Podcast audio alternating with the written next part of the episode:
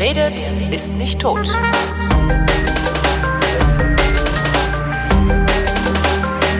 Andrea Diener verreist, schreibt über ihre Reisen gelegentlich in der Frankfurter Allgemeinen Zeitung und ist so freundlich, mir von ihren Reisen zu berichten. Hallo Andrea. Hallo Holgi. Wo warst denn diesmal? Ich war in Hongkong. Kronkolonie. Ist ja gar nicht mehr Ähm, Kronkolonie. Ist ja oh Gott, oh Gott, oh Gott, das hat einen ganz, ganz langen Titel. Ich musste den aber aus der Wikipedia vorlesen, Ja. weil die heißt Hong Kong Special Administrative Region of the People's Republic of China. Sonderverwaltungszone der Volksrepublik China. Genau. Mhm. Und ähm, ja, da war ich gewesen. Und das ist schon ein bisschen länger her. Da waren nämlich diese wunderbaren Proteste noch in vollem Schwange, Ja. die ja jetzt mittlerweile schon ziemlich abgeräumt sind. Aber die konnte ich noch äh, in voller Pracht besichtigen. Und das war wirklich sehr, sehr eindrucksvoll. Bist du wegen der Proteste nach Hongkong gefahren? Nee, also ich eigentlich, hm, ich musste mich ehrlich gesagt so ein bisschen äh, rausschummeln aus dem Programm, damit ich überhaupt dahin kam. Ähm, wir waren ja eingeladen vom Fremdenverkehrsamt, also von Hongkong. Das heißt, die wollten auch genau, dass ihr die Proteste möglichst nicht mitkriegt, oder? Richtig, genau. Die waren nur irgendwie mehr oder minder direkt vom, also es gab, gibt ja mehrere Protestherde in äh, Hongkong und einer dieser Hauptprotestzentren äh, war direkt beim Hotel vorne dran. So, also da konnte man irgendwie in drei Minuten hinlaufen. Und wir hatten dann einen Nachmittag irgendwie so mm, halt frei von vier bis zum Abendessen.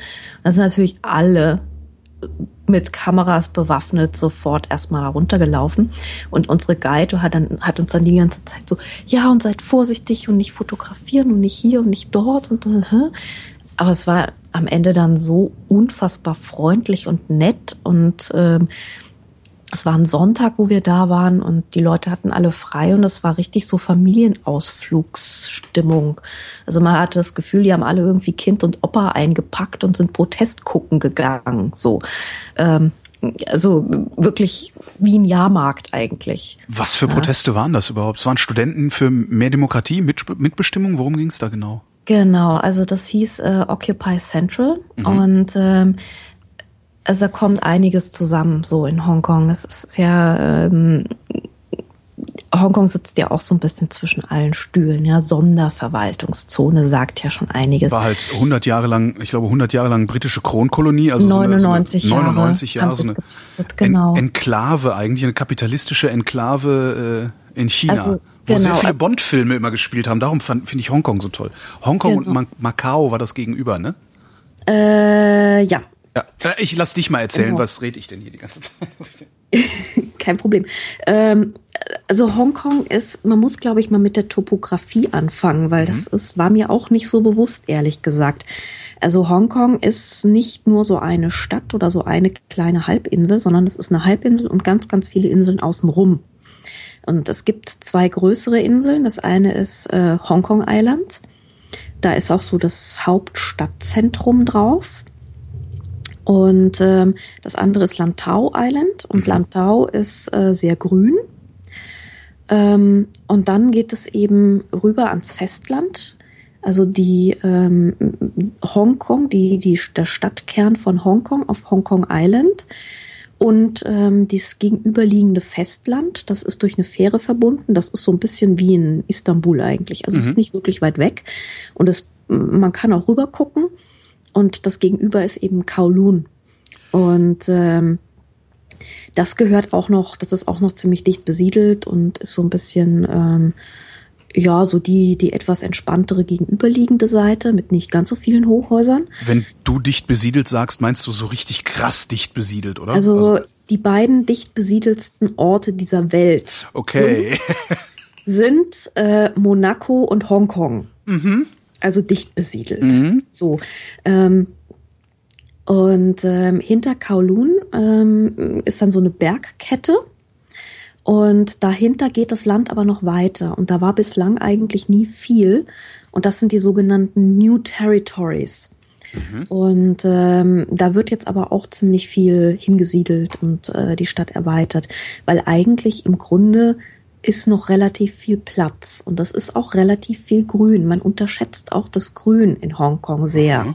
Aber es ist grüner, als man das so denkt, weil ähm, die Stadt ist sehr, sehr, sehr, sehr dicht Und äh, sobald du halt ein bisschen aus der Stadt rausfährst, bist du relativ schnell auf irgendeinem grünen Hügel. Das heißt, sie haben von Anfang an nur verdichtet, verdichtet, verdichtet, sind aber nie gewachsen, also nie, nie, nie so, äh, Nicht so richtig, ausgefranst. Ja. Aha. Genau, ja.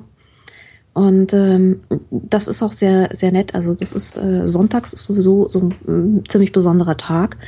Ähm, sonntags ist nämlich einerseits der Tag, da haben die ganzen Maids frei, also die ganzen Hausangestellten. Und ähm, das heißt, wenn du durch die Innenstadt läufst, dann hast du ähm, alle Gehwege und Parks und Brücken und ziemlich jedes Fitzelchen, wo man sich hinsetzen kann, sitzen philippinische Hausangestellte und tratschen. Ja, super. Und die haben dann auch alle so Picknick dabei und Getränke, Thermoskanne mit Tee und so. Und die sitzen dann alle irgendwo am Boden auf Pappedeckel oder auf Picknickdecken oder auf Bänkchen oder auf Gras und ähm, treffen sich dort. Das klingt gemütlich. Ist es gemütlich oder ist es eher äh, voll? Ähm, es kommt drauf an, wo man hingeht, aber so, es ist eigentlich relativ angenehm. So, es ist halt so bisschen wie ähm, Sommergrillen im Park, so. So ein bisschen. Mhm. Ja. Also, ja. Lose beflockt. So. ähm, also da läuft man so durch und die sind dann alle am Tratschen und so. Und ähm, da ist die Stadt schon mal irgendwie auf eine ganz andere Art gefüllt und ähm, weniger hektisch auch. Also sonst ist also die Innenstadt ist unglaublich hektisch und wahnsinnig viel und dichter Verkehr.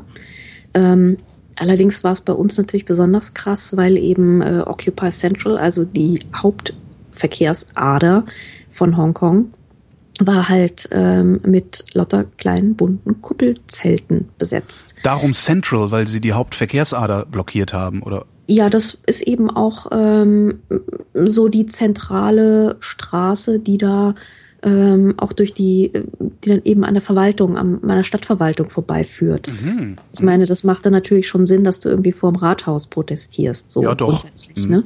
Genau. Und ähm, das ist halt äh, relativ nicht so weit vom Hafen, aber gut, das nicht, nichts ist so richtig weit vom Hafen weg. Ähm, und ähm, ja, ich sollte vielleicht von dem Protest erstmal erzählen, weil der war wirklich sehr beeindruckend. Ähm, ich bin da erstmal so hingelaufen, es gab halt so eine erste Absperrung. Und ähm, da, die, diese Absperrung war eben schon mit Schirmen voll. Also der Schirm ist das Symbol dieser, ähm, dieses Movements gewesen.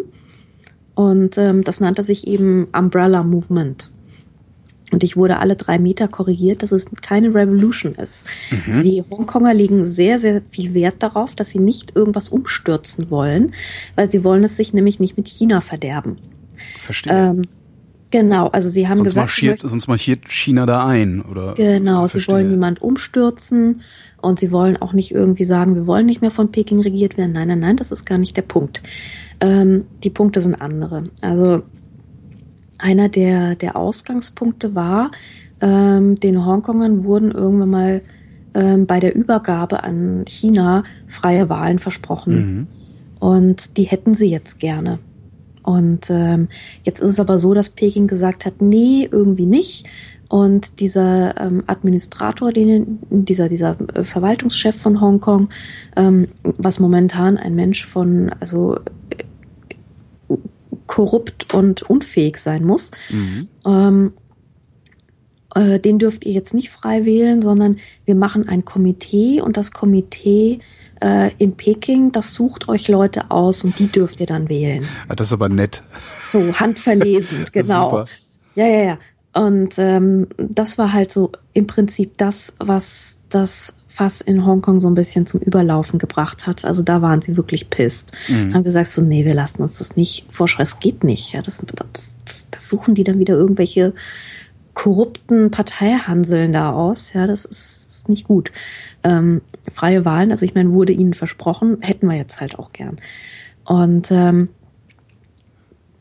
es gibt eben so ein paar Dinge, auf die die Hongkonger sehr viel Wert legen. Und das ist zum Beispiel, ähm, also der freie Handel ist nicht in Gefahr, aber was halt so ein bisschen das Problem ist, ist halt Internetfreiheit. Die haben sie Ja. momentan. Also es gibt, äh, ist halt nichts geblockt wie in China.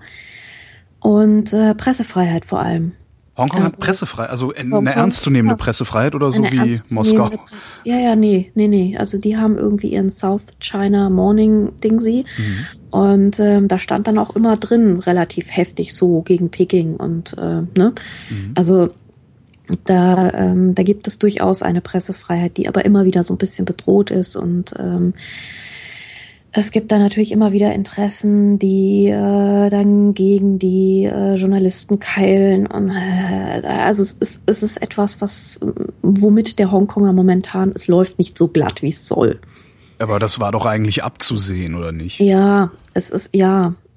Und ähm, ja, klar. Aber genau das war, ist jetzt eben der Inhalt dieser Proteste. Sie hätten das gerne weiter so. Haben die, haben die eigentlich alle noch britische Pässe? Weil ich glaube, die haben doch damals dann, als, als äh, die Krone das zurückgegeben hat, alle nochmal britische Pässe gekriegt oder zumindest äh, die Option, einen britischen Pass oh, zu kriegen. Oh, oh, das weiß ich jetzt nicht. Also was mhm. sie, sie haben zum Beispiel keine Option bekommen, in England zu siedeln. So viel weiß ich. Also sie durften nicht umziehen. Mhm. Ähm, aber mit, nee, das wüsste ich jetzt nicht. Also das weiß ich, das kann ich jetzt nicht sagen. Aber ähm, also was, ähm, als sie über, übergeben wurden an China, ähm, das war ja damals unter Deng Xiaoping. Und da hat er eben diese Losung ausgegeben. In China geht ja nichts, ohne dass irgendjemand eine Losung ausgibt. Und diese Losung lautete ähm, ein Land, zwei Systeme.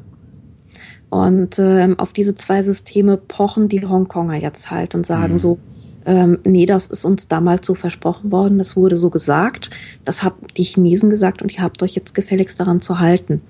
Und äh, ich glaube, den Chinesen explodiert da jetzt so ein bisschen was im, ins Gesicht einfach so. Aber ist das wirklich ein Problem? Ist, ist Hongkong so eine Macht, dass Hongkong China äh, gefährlich werden könnte oder dass Hongkong Peking gefährlich werden könnte? Es ist einfach eine sehr, sehr wirtschaftlich sehr erfolgreiche Zone. Also ja, aber man braucht ja für wirtschaftlichen Erfolg ist das letzte, was man braucht, ist Demokratie und Pressefreiheit. Ja, klar, klar. Aber ich meine, was willst du machen, wenn das Volk dir gerade. Also ich kann es auch schwer einschätzen, mhm. ehrlich gesagt. Ich weiß es nicht genau. Und ich weiß auch nicht, wie es weitergeht. Das weiß momentan, glaube ich, keiner so richtig. Mhm. Ähm, es war jetzt eher, also die Aufräumaktion war jetzt auch so ein bisschen ein ähm, naja, die Händler haben halt auch genölt, weil ihnen irgendwie der Umsatz weggebrochen ist und es war so, es war nervig und die Leute saßen halt im Weg rum und musste irgendwie die öffentliche Ordnung wiederherstellen und die konnten da nicht einkaufen gehen und so. Also es war eher so ein, so ein Binnenproblem ja. momentan, ja, dass sie gesagt haben so, äh, müssen wir jetzt mal wegräumen da so, ne?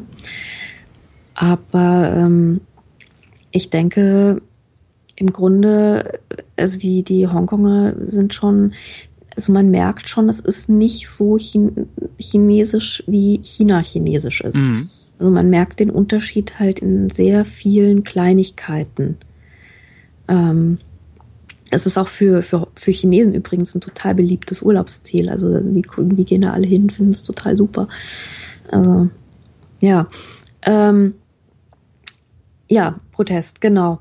Also ich lief da rein und ähm, da hingen diese Schirme und dieser Schirm kommt eben, ähm, das war so der passive Widerstand gegen, gegen das Tränengas von der Polizei. Ah, okay. Mhm. Genau. Deswegen wurde der so zum ähm, Symbol dieses Movements, dieser Bewegung. Und ähm, ist eben auch so ein Symbol von passivem Widerstand. Also die haben immer sehr viel Wert darauf gelegt, wir wollen nicht irgendwie Krawall machen, wir wollen niemanden schaden und keine Gefahr und kein, äh, kein Terror machen. Ähm, wir sind sitzen hier und sind total friedlich.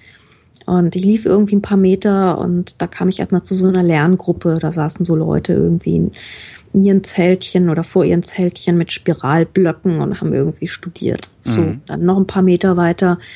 Ähm, saß eine Gruppe mit Kindern, die haben Origami-Schirme gefaltet. So, das war so die Kinderbespaßungsgruppe. Und ähm, da bin ich eben mit einer Frau ins Gespräch gekommen, die da auch saß und Origami-Schirme gefaltet hat. Die hat mich dann eben verbessert, meinte so, nee, es ist keine Revolution, es ist ein Movement. Ja, also wir wollen, da legen wir Wert drauf und das mhm. ist so. Und wir wollen hier nichts umstürzen, wir wollen keine Regierung umstürzen, aber wir wollen unsere Rechte behalten. So, und ähm, da meinte sie so, naja, geh halt mal weiter.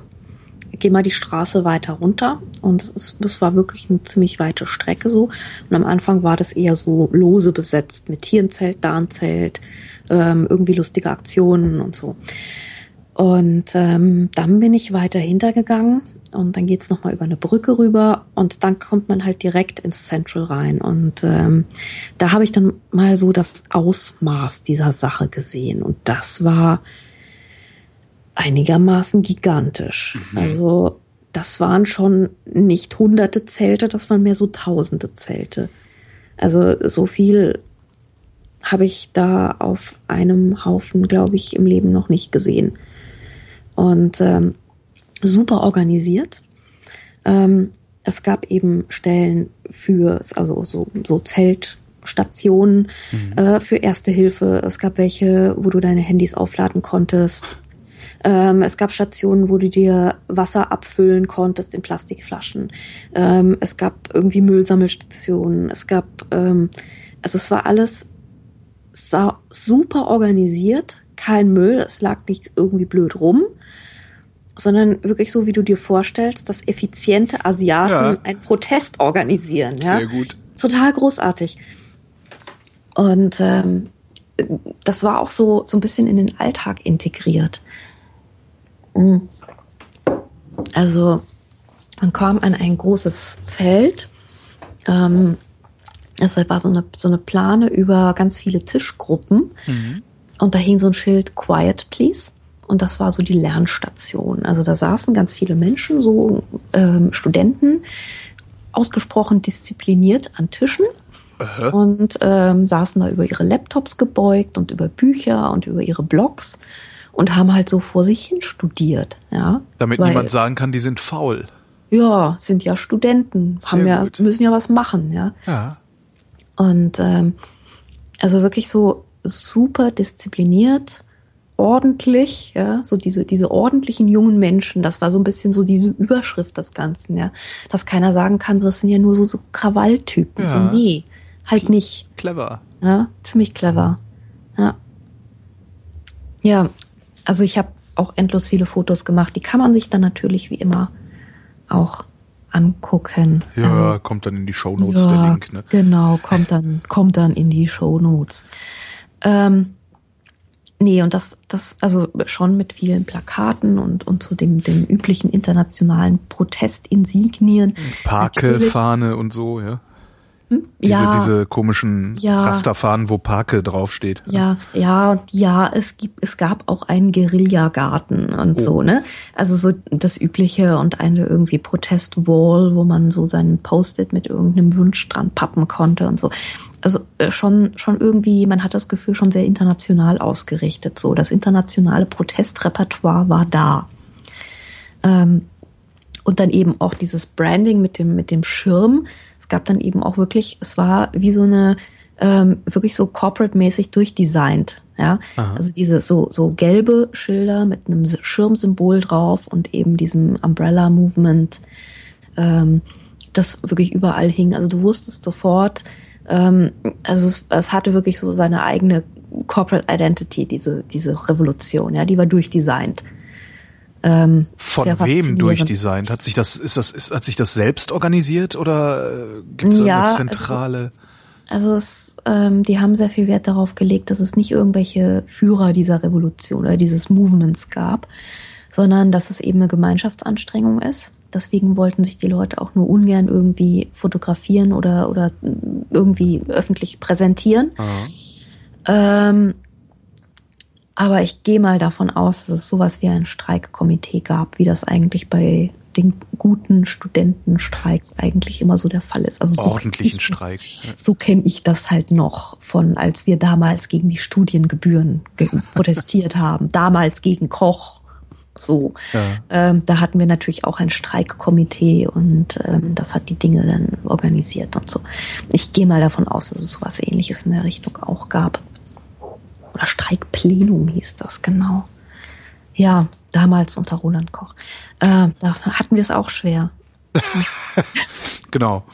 Dafür, jetzt habt ihr es ja, jetzt habt ihr es ja besser in Hessen. Wie heißt der Typ mit den gelben Haaren nochmal? Äh, Buffy. Ja, genau, Buffy. Ja, genau Nee, jetzt ist ja alles, alles ganz lieb. Und äh, mit Grünen und so. Äh, ja. Ähm, gut. Also, hm. Ja, ich sag jetzt nix. Ich wollte gerade äh, sagen, mal gucken, wie, ich dachte mir gerade mal gucken, wie sie da jetzt wieder rauskommt. Ja, gute Frage. Ähm, ja. Naja, Gar nicht. Auch, wie lange warst du in, wie, wie, lange warst du in Hongkong? Ähm, so fünf Tage, das übliche halt, ne? Mhm. Reicht das, um sich Hongkong mal anzugucken, wenn man sich das anguckt? Mal abgesehen davon, dass man wieder viel zu lange fliegt? Ähm, es reicht eigentlich nicht, habe ich festgestellt. Also es gibt so viele Dinge, die du eigentlich länger sehen willst. Ähm, also für die Innenstadt würde es vielleicht reichen. Aber wenn du dann noch vorhast, ähm, vielleicht nicht nur die eine Insel zu sehen, sondern vielleicht noch ein anderes, also mindestens vielleicht noch zwei andere Inseln zu sehen oder so, dann äh, reicht es eigentlich nicht. Hm. Also, weil es ist wirklich sehr, sehr, sehr, sehr vielfältig. Also, ich würde vielleicht mir vier Tage für die Innenstadt, ja. So, also man kann da auch sehr schön zu Fuß gehen, das ist recht angenehm. Und ähm, kann dort zum Beispiel so Märkte besichtigen. Ähm, also es gibt halt, wie überall in China, gibt's halt diese äh, Wet Markets, also die, die klassischen Fressmärkte mhm. ähm, mit den obskursten Dingen. Also bei uns war irgendwie gerade ähm, Harry Crab Saison. Und dann gibt es eben überall diese diese seltsamen Wollkrabben, ähm, die dann die Scheren zusammengebunden haben. Das werden die dann irgendwie so aufgestellt in, in Reihen. Und ähm, es gibt irgendwie hier riesige Käfige voll mit Kröten und äh, die obskursten Fische. Und ähm, also es ist einfach sehr schön zum einfach nur durchlaufen. Aha. und das ist eben ähnlich wie in China so, ähm, aber alles so ein bisschen geordneter. Ähm, was man an vielen Details einfach sieht. Also du kriegst zum Beispiel einen anständigen Kaffee in Hongkong. Äh, interessanterweise kommt der über die Engländer. Ich habe keine Ahnung, wie die das geschafft haben, in England keinen anständigen Kaffee zu kochen, es in Hongkong dann aber beizubringen. Na, weil die alle, äh, der, der, ganze Kaffee ist in Hongkong. Die haben in England keinen mehr. Okay, schwache Theorie. Also äh. irgendwas hat es auf jeden Fall geschafft. Und es gibt ähm, in Hongkong überall so kleine, ähm, so äh, sehr klassisch hongkongische ähm, Cafés. Mhm. Und äh, da gibt es unfassbar babbisch süßen Toast. Und ähm, und eben Hongkonger Milchkaffee dazu. Und der ist so ein bisschen wie türkischer Mokka mit, mhm. ähm, mit Milch. Mhm. Also sehr geiler Kaffee eigentlich, ähm, im Gegensatz zu England. Also irgendwie haben die Hongkonger das, haben das Prinzip Kaffee, glaube ich, von den Engländern übernommen und beschlossen, da muss man was dran machen. Und äh, das, was sie gemacht haben, war genau das Richtige. Ähm, also das ist so eine von diesen Kleinigkeiten. Und äh, eine andere Kleinigkeit ist zum Beispiel, du kannst die Toiletten benutzen.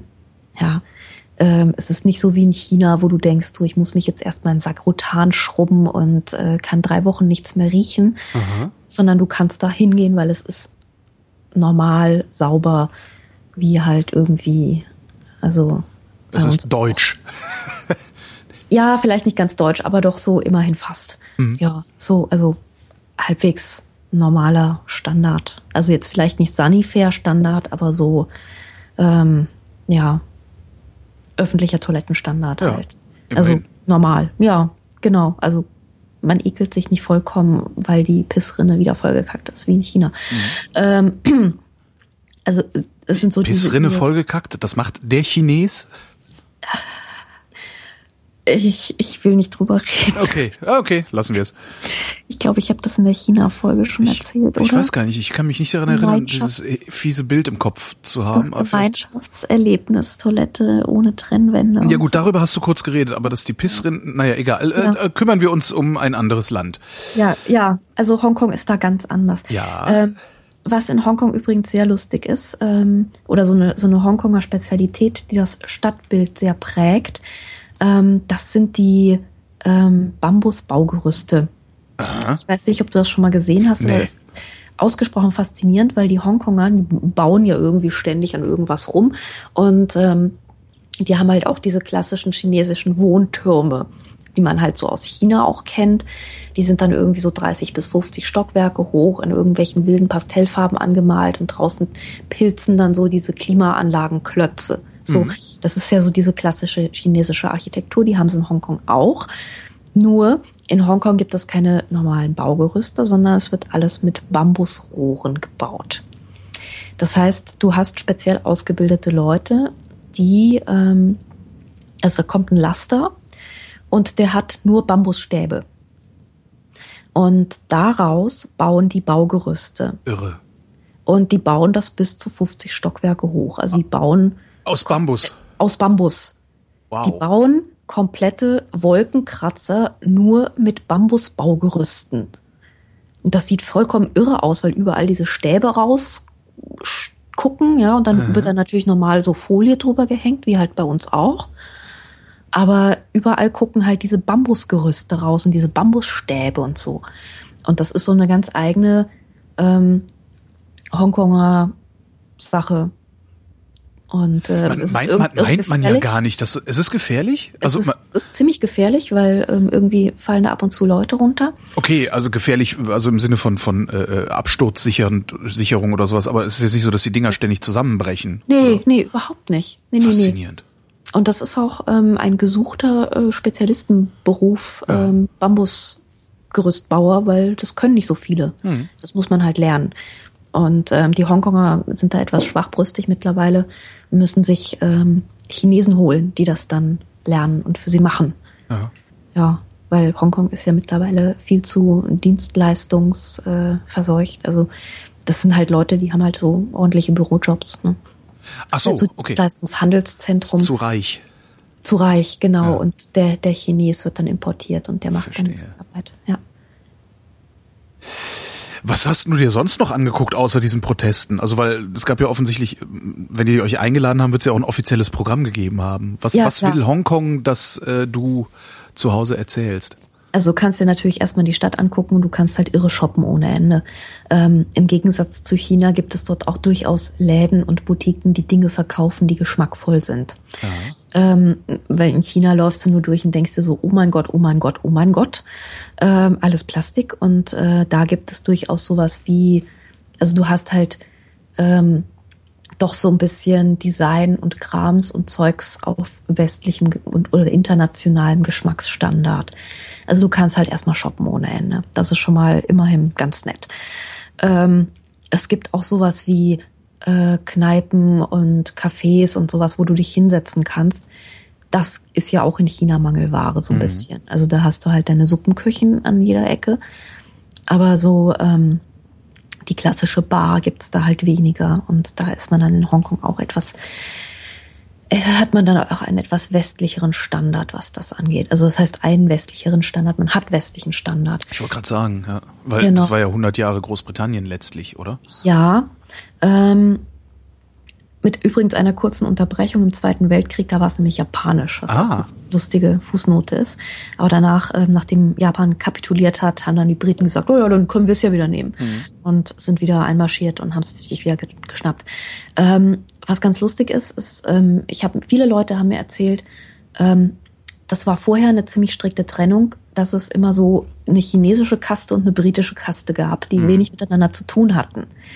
Und ähm, seit die Briten nicht mehr da sind und nicht mehr so das Herrschervolk sind, ähm, hat sich das sehr geöffnet. Also da ist das Ganze dann sehr viel internationaler geworden. Es kamen ganz viele Experts von aus der ganzen Welt und ähm, Amerikaner, Europäer und so. Und ähm, man hat nicht mehr so ein Zwei-Schichten-System, sondern es ist sehr viel bunter geworden. Das heißt, ähm, die Öffnung hat durchaus ähm, hat nicht zu einer chinesischen Provinzialisierung gesorgt. Ganz im Gegenteil, es hat die Sache eigentlich eher so weiter geöffnet. So Ah. die Welt auch. Und ähm, insofern sind eigentlich alle grundsätzlich damit ganz glücklich, ja. Und, aber, jetzt, das hört sich Ja. an, als gäbe es ein Aber. Naja, das ist eben das, wogegen sich die Proteste richtet. Ach so, ne? ja. Ja. Also, aber man weiß halt nicht, was Peking noch so vorhat in den nächsten Jahrzehnten. Ja, und wie man sich dagegen wehren kann. Aber so grundsätzlich von der Stadt und von der, von der Chemie her und von der Einwohnerzusammensetzung ist es eigentlich, äh, hat sich gut entwickelt. Auch die Wirtschaft hat sich gut entwickelt. Der Standard ist westlich. Gibt es trotzdem was, worüber man stolpert oder woran man scheitert? Weil es ist ja doch das andere Ende der Welt. Es ist natürlich das andere Ende der Welt. Also ich glaube auch die Mischung macht's ja. Du hast ja einfach so dieses immer noch sehr chinesische zum Teil. Also ähm, was so ein bisschen, also du findest aber überall deine Nischen, das ist das Lustige. Also wir waren am Strand. Das ist ähm, auf äh, Hongkong Island, wenn man einmal so über die Berge geht, auf der anderen Seite runter, da findet man einen ganz, ganz wunderbaren Strand. Und ähm, da sind äh, sehr viele Leute so am Surfen auch und ähm, auch Chinesen, die dort surfen, was in China sonst nicht so verbreitet ist, aber in Hongkong tut man das. Mhm. Und ähm, an diesem wunderbaren Strand haben wir uns so ein bisschen das Strandleben angeguckt und äh, ich lief da so durch und da waren irgendwie gerade Menschen dabei, gigantische Regenbogenflaggen aufzuhängen. Und ich stand da halt und guckte mir das so an und stand so rum, ja, und fragte dann so einen, der irgendwie gerade am äh, an dieser Strandbar da so ein bisschen offensichtlich gerade Eintrittskarten oder sowas sortiert hat. Und fragte dann so, ach, was ist denn hier los und so. Er sagte dann schon so ein bisschen schüchtern so, also war ein Chinese, so, please don't be offended but it's a gay thing. Ich meinte dann so, nee, ich bin nicht offended, ja, es ist, ist schon okay, es ist, äh, berührt mich jetzt nicht peinlich, macht euer Ding, viel Spaß. Ne? Ja. Also so dieses, ähm, dieses defensive, Entschuldigung, ich bin anders, ja, das, das, da merkt man schon noch so ein bisschen so, es ist noch, es ist einfach nicht ganz so offen, wie es jetzt bei uns wäre, ja. Bei uns hätte man irgendwie gesagt, so, ah, wir haben heute Abend Gay Party oder irgendwas. Ja, ich meine, äh, zu einem jüngeren weiblichen Wesen wie mir hätte man wahrscheinlich vorausgesetzt, dass es was Selbstverständliches ist. Mhm. Und in China entschuldigt man sich halt doch erstmal. Also beziehungsweise in China hätte man es gar nicht gesagt. In Hongkong entschuldigt man sich halt. Ja. So, also es ist, ähm, das sind dann so diese, diese kleinen Irritationen, wo man halt doch merkt, so, ähm, nee, es ist nicht Europa oder es ist auch nicht Amerika oder so, ja. sondern es ist immer, es ist irgendwie doch anderes Ende der Welt.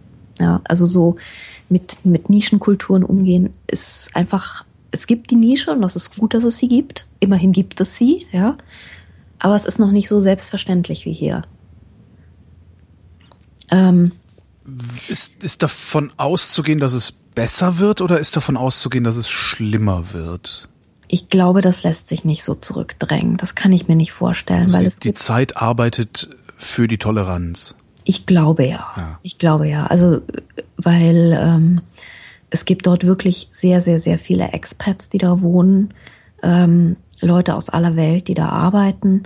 Ich kann mir ehrlich gesagt nicht vorstellen, ähm, dass das noch mal, dass diese Offenheit noch mal weggeht. Ah.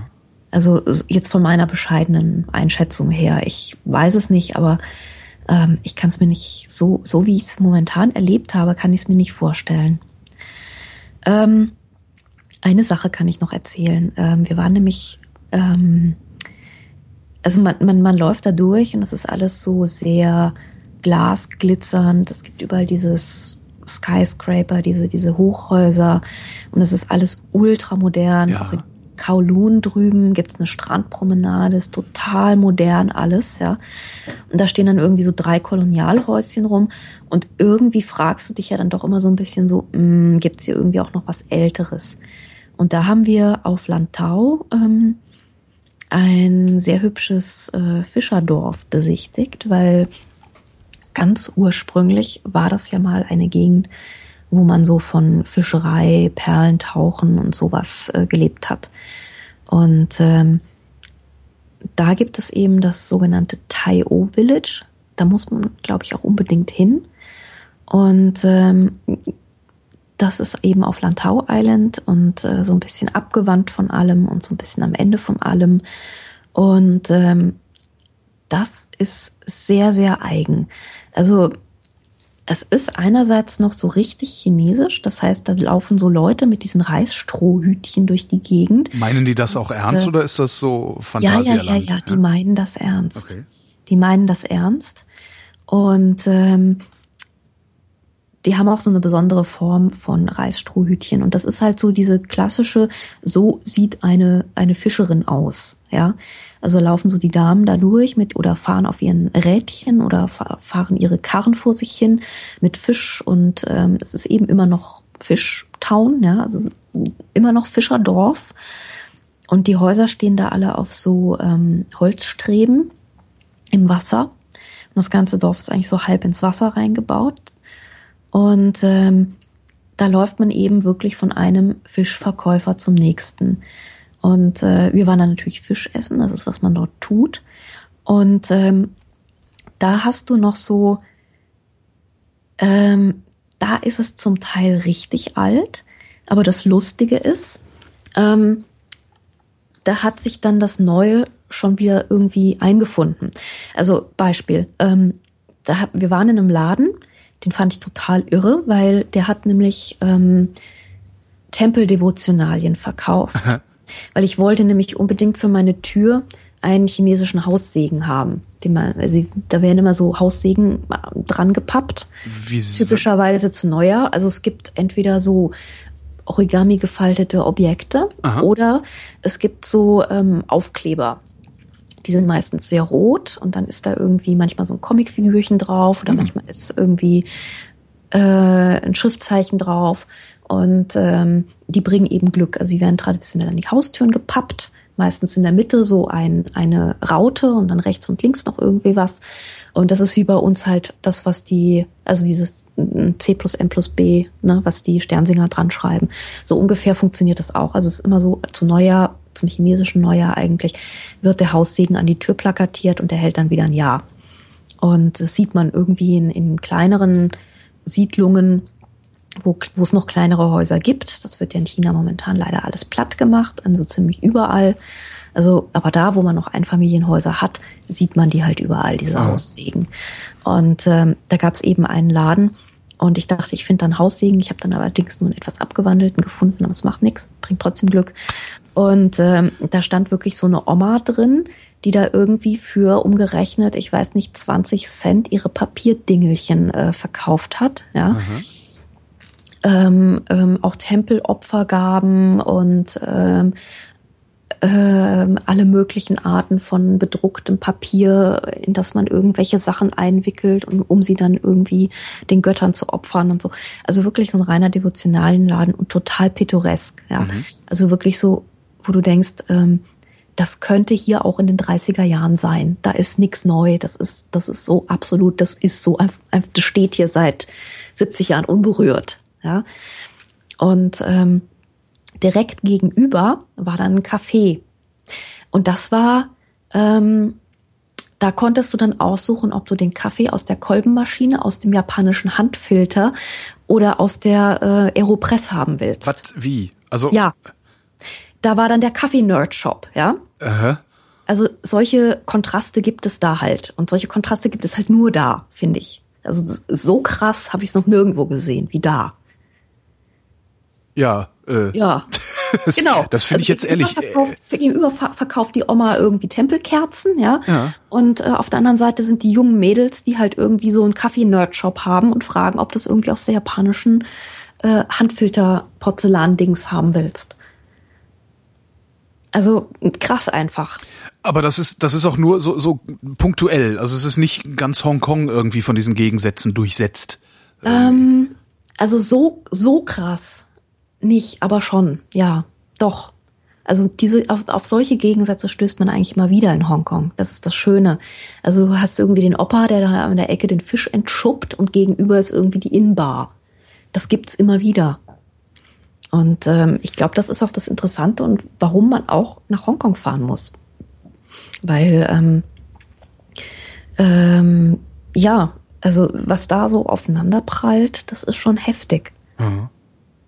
Und ähm, nicht unbedingt irgendwie nur stadtviertelweise, sondern äh, immer wieder. Man findet immer wieder solche Ecken, wo sich irgendwo noch was Altes gehalten hat. Und ähm, dann äh, gegenüber hat sich irgendwas Neues angesiedelt, wo du denkst so, wie, ihr habt hier 40 Sorten japanischen Whisky. Ja. so, äh, Will man nach Hongkong fahren? Also ist das was, was man mal gesehen haben muss, so wie, weiß ich nicht, New York oder sowas? Oder Ja. ist es dann doch eher egal? Nee, man will dahin. Ich finde, man will dahin. Also gerade für Leute, ähm, ich habe ja gesagt, Shanghai ist so ein bisschen äh, China für Einsteiger. Ja. Also wenn du dich noch nie nach Shanghai traust, ähm, nee, also Hongkong ist schon sehr eigen in seiner Art, in seiner ähm, äh, in seiner Ausprägung, das einerseits voll China, ja, du kannst irgendwo irgendwo rein stolpern und da sitzen die Leute über ihren Nudelsuppeln und Löffeln. Oder es ist halt irgendwie so überhip. Ja. ja. Also das ist, ich finde das, ich finde die, äh, die Mixtur wirklich sehr, sehr krass. Und ähm, nee, man will da auch hin und ähm, man will da vor allem auch hin, weil man der Stadt schnell entfliehen kann. Also, und das ist, ähm, das ist auch was, was mich sehr fasziniert hat. Ähm, der Hongkonger scheint das auch mit der Natur besser zu verstehen als der Chinese. Ähm, vielleicht auch gerade, also ja, wohl, Peking ist genauso dicht, aber ähm, es gibt dort äh, Wanderwege auch. Man kann dort richtig wandern, ähm, so in den grüneren Teilen der Insel. Man kann da auch mit dem Bus hinfahren und wir haben das sonntags gemacht. Wir sind halt hochgefahren und da gibt es so den äh, Dragonback Trail, heißt der. Mhm. Und ähm, der läuft halt so über äh, oben über den grünen Felsen entlang. Also die sind halt so bebuscht. Und ähm, Bebuscht ist, bebuscht. ich habe noch nie das Wort bebuscht gehört. Vielen Dank. Ja, also bewaldet. Ja, ja, nein, halt bebuscht sagen. gefällt mir sehr gut. Bebuscht, bebuscht ja. gefällt mir sehr gut. Das ist halt irgendwie, man kann so Ach. über diese Büsche weggucken. Mhm. Und ähm, sieht dann auch, hat auch immer wieder sehr schöne Ausblicke dort. Und das ist wirklich ein hübscher Wanderweg, es ist sehr schön. Und da sind dann auch tatsächlich Menschen am Wandern. Und nicht wie in China, wir steigen kurz aus dem Bus aus, ähm, gehen als Grüppchen von 50 Personen möglichst eng und möglichst laut drei Meter irgendwo hin, ja. machen Fotos und steigen wieder ein. So würde das ja der Chinese machen. Nein, der Hongkonger macht das anders. Der Hongkonger, der hat sich irgendwie, ich glaube, von den Engländern wieder, ähm, von diesem Naturgenieß Ding, also wandern und allein, vielleicht auch mal fast allein sein, ja. ja. Ja, dann natürlich auch mal ein Selfie machen, wo es besonders hübsch ist, aber trotzdem ähm, weitere Strecken in der Natur zurücklegen, ist ja so ein Konzept, das hat nicht jedes Volk so für sich entdeckt. Und in Hongkong ist das aber so. Und ähm, da kann man dann auch tatsächlich äh, durch die Gegend laufen und man trifft dort jeden. Also man trifft dort den Expat genauso wie den äh, chinesischen Opa, der da durchwatschelt und ähm, mit seinen schicken, modernen äh, Turnschuhen. Mhm. Ähm, also es ist einfach, ähm, das macht so jeder. Ja. Das ist kein irgendwie Vergnügen für die Upper Classes oder sowas, sondern das macht jeder. Das ist so Volks, Volkswandertag dann sonntags. Und ähm, das ist, äh, das habe ich so in Asien noch nicht erlebt. Also das, das kenne ich so nicht. Würdest du sagen, dass es überhaupt Asien ist? Ja, ja. Das, das dann doch. Ja, ja, ja. Es ist absolut asiatisch, weil du läufst durch und es, China springt dich wirklich an allen Ecken und Enden an. Aber eben so ein abgemildertes China. Ja, so ein, ähm, es ist wirklich eine ganz, ganz eigene Mischung aus, ähm, es, ja, es ist aber auch ein bisschen ähm, schmutziger als zum Beispiel Singapur. Singapur ist ja auch Asien und ist auch sehr westlich, aber es ist ja, das ist ja dieses Kaugummi auf die Straße spucken kostet 50 Euro Land. Ja. Ne? Und ähm, da ist Hongkong doch noch mal ein bisschen, bisschen grindiger, bisschen schmutziger, bisschen, bisschen rauer, bisschen roher, bisschen, ähm, ja, doch einfach noch chinesischer. Mhm. Ja. Ähm, aber mit einer angenehmeren Benutzeroberfläche, als jetzt zum Beispiel Peking das wäre. Ist es teuer, da Urlaub zu machen, abgesehen vom Flug? Ähm, du, es kommt drauf an, wo du hingehst. Also in diesem Fischerdorf, wo ich erzählt habe, ähm, bei der Oma und beim Kaffee-Nerd, da gibt's dann auch zum Beispiel solche Dinge wie Bed and Breakfasts. Ja kannst du dich auch in einer Pension einquartieren. Das ist übrigens auch, wahrscheinlich wäre das meine Hongkong-Option. Ich würde das tatsächlich machen, würde mich dort einquartieren und ähm, das Ganze irgendwie so aus dem Kleinstadtwinkel mir angucken. Ähm, wir hingegen haben es natürlich ganz anders gemacht. Hongkong Tourism hat uns natürlich ins Mandarin Oriental einquartiert. Uh, ah, klingt gut. Klingt ah, nach so einem ja. James Bond Hotel, ne? Ja, ja, ja, total. also das ist, ähm, das ist so ein, so ein richtiger 50er Jahre Bau und ähm, richtig Marmor und ganz viel Messing und so und, und so, so Gold und, und Holz und ganz viel dunkler Marmor. Und ähm, die haben das renoviert, aber halt genau auf diese Art belassen. Und das ist, ähm, es hat sehr, sehr viel Flair und äh, super Restaurants da drin, also wirklich ganz tolle Restaurants. Aber ähm, ich fand die, ich fand es für ein, für so ein gutes Hotel, wie es eigentlich ist, fand ich sehr, sehr lässig und sehr freundlich. Weil manchmal hat man ja so ein bisschen das Gefühl, so, oh, ich kann nichts anfassen hier und es mhm. ist alles so überposch und so. Oder so, ähm, oder du hast halt schnell das Gefühl, du bist irgendwie ähm, in einem Kongresszentrum, ja. So mit ganz vielen Rolltreppen und ähm, das ist ja auch was, was zum Beispiel der Asiate an Hotels sehr liebt. Er liebt riesige Hotels, möglichst noch mit integrierter Einkaufsmall, die du am besten überhaupt nicht mehr verlassen musst. Ja. Das ist ja so ein, so ein, so ein Asiatending. Die finden mhm. das großartig, ja. Ich bin ja mehr ein Freund des Plüschhotels und mir kam da dieses Mandarin Oriental durchaus gelegen, ähm, weil es ist ein großes, es ist ein gutes Hotel, aber es ist trotzdem irgendwie noch heimelig. So, aber ich meine, ähm, ja, frag, frag nicht, was es kostet. Ich würde da hingehen, um vielleicht einen Abend mal richtig spektakulär zu essen. Verstehe. Ja, das kann man machen und es ist richtig, also es ist eines, es ist eines der spektakulärsten Essen, die ich je gegessen habe, muss ich mal sagen. Weißt du denn, was es kostet? Oder sag, also, oder sagtest du, frag nicht, was es kostet, weil du es nicht weißt? Ähm, also zahl, reden wir über 200 oder 2000 Euro? Also ich würde mal vielleicht, ähm, ich glaube, das untere Ende sind so 400, 500, würde Alles ich jetzt klar, mal okay. grob schätzen. Also ich meine, nach oben ist ja immer dann selten offen, ne? Ja, ja, klar. Aber es ist halt so die Frage, macht man das, macht man das einmal im Urlaub oder macht man das einmal im Leben? Also wahrscheinlich eher einmal im Leben. Ja. Okay. Ja. Okay. Ja, ja, also was man da wirklich machen kann, ist essen gehen. Das ist super. Ah, ja. Und das, das würde ich mir einmal im Urlaub wahrscheinlich auch wirklich gönnen. Es gibt da dieses Restaurant mit einem relativ unspektakulären Namen. Das heißt nämlich irgendwie Mandarin Bar and Grill oder so. Ähm, aber die haben, also das muss ich jetzt kurz erzählen, weil das ist der spektakulärste Nachtisch, den ich je hatte. Die haben uns den Tisch komplett abgedeckt mit Folie mhm. und haben uns dann ein, ein Herbstarrangement dorthin gezaubert mit ähm, Pilzen und Blättern und Zweigen und ähm, und so ne, allem, was man so von einem Herbstwald erwartet. Mhm. Aber das war alles essbar. Oh. Also die Blätter waren irgendwie aus äh, aus Krokantschokolade und äh, die Pilze waren irgendwie mit ähm, also oben war ein Keks drauf und der Stiel bestand aus weißer Schokolade, die mit, das mit Vanilleeis gefüllt war. Und es sah halt wirklich, es sah halt aus wie so ein Herbststillleben, aber man konnte alles essen.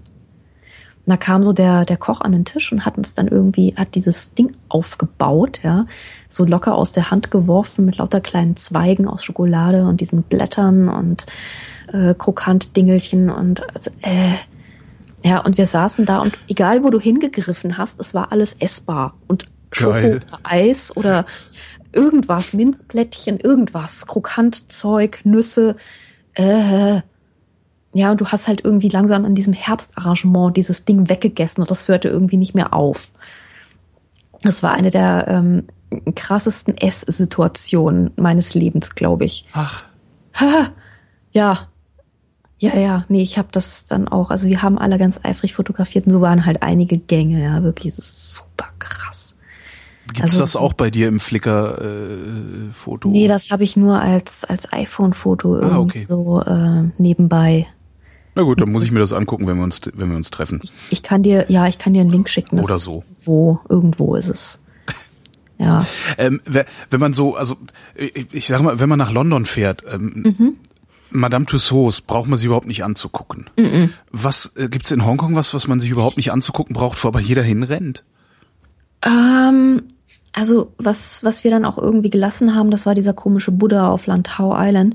Also man fährt da mit, der, mit so einer Seilbahn nach oben und das ist auch ganz nett und so. Man hat einen schönen Ausblick und dann müssen alle zu so einem komischen Riesensteh-Buddha und der ist irgendwie der, ich weiß nicht, viertgrößte Buddha der Welt, äh, wird irgendwie wahnsinnig gehypt und es gibt einen gigantischen Berg an Souvenirshops aber im Grunde ist es da oben einfach nur arschkalt und man will so schnell wie möglich wieder runter. Und das haben wir dann auch gemacht.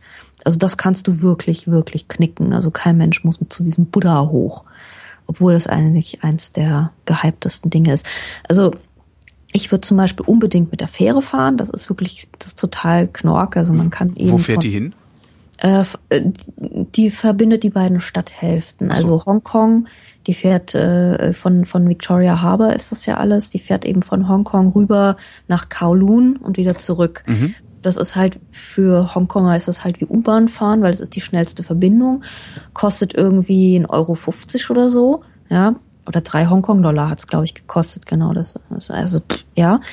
Und ähm, kann man machen und das ist irgendwie, es ist wie in Istanbul Fähre fahren. Also mhm. es ist komisch, schon wieder ein Istanbul-Vergleich, aber es ist wirklich von der, von der Topografie her sehr ähnlich. Nur ohne Brücke. Brücke gibt's da halt nicht. Ähm, und äh, in Kowloon drüben war früher eben auch der alte Flughafen.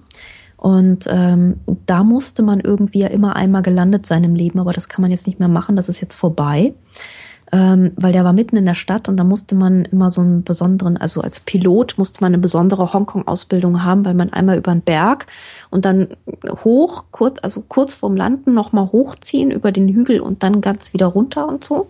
Das heißt, man kann das jetzt nur noch im Flugsimulator nachvollziehen. Man kann das nur nach, ja, aber das hat die Stadt auch ziemlich beruhigt, dass eben der Flughafen jetzt draußen ist und da ist auch einiges an Platz gewonnen.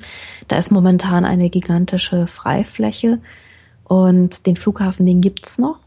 Und wir waren da auch und wir waren zum äh, Wine and Dine Festival.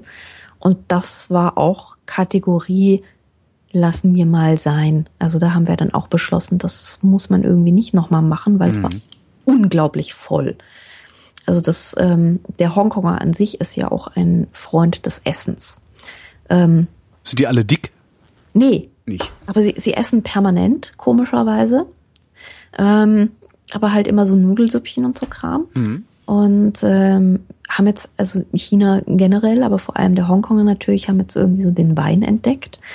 Und da gab es eben dieses Festival, das war so knackenvoll, dass wir irgendwie alle keinen Spaß hatten.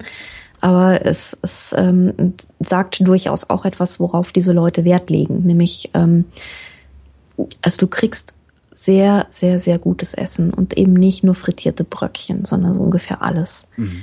Ähm, es gibt einen, ähm, einen Sternekoch.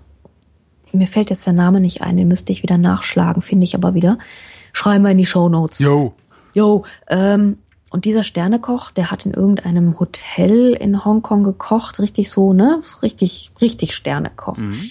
Und der hat ähm, gemeint, eigentlich müsste man also die eigentliche Herausforderung ist ja, gute Dim Sum zu machen. Also, ne, so in diesem ja. Körbchen, diese Maultaschenartigen Dinge.